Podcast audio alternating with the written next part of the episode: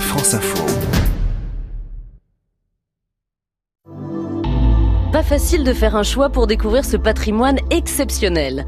Entre Montbazillac et Bergerac, au milieu des vignobles, sur la commune de Ribagnac, j'ai eu un véritable coup de cœur pour Bridoire. C'est avant tout l'histoire de la famille Guyot qui est intimement liée à ce château du XVe siècle. Les parents, tout d'abord, Jacques et Catherine Guyot, sont à Bridoire depuis 2011 et ont à leur actif une douzaine de restaurations de châteaux derrière eux. Ils ont laissé les clés de Bridoire à leur fille Alice. Le château était en effet en piteux état quand les Guyots se sont lancés dans sa restauration. Armés de patience, de passion, de pelles et de brouettes, ils lui ont redonné vie. Il est le château des jeux et des jouets anciens.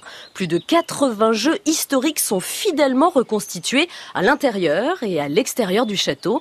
Jeux de la poutre, tir à la corde, jeux de loi grandeur nature et autres berdinguettes. Je vous laisse découvrir tout ça sur place.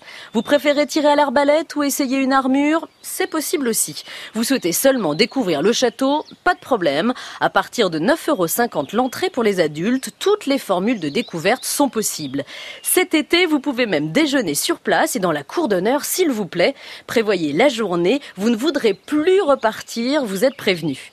Bridoire permet aussi de s'amuser en plus grand avec l'organisation tout l'été, deux fois par semaine, d'un escape game, un jeu d'évasion en nocturne, les nuits hantées au château.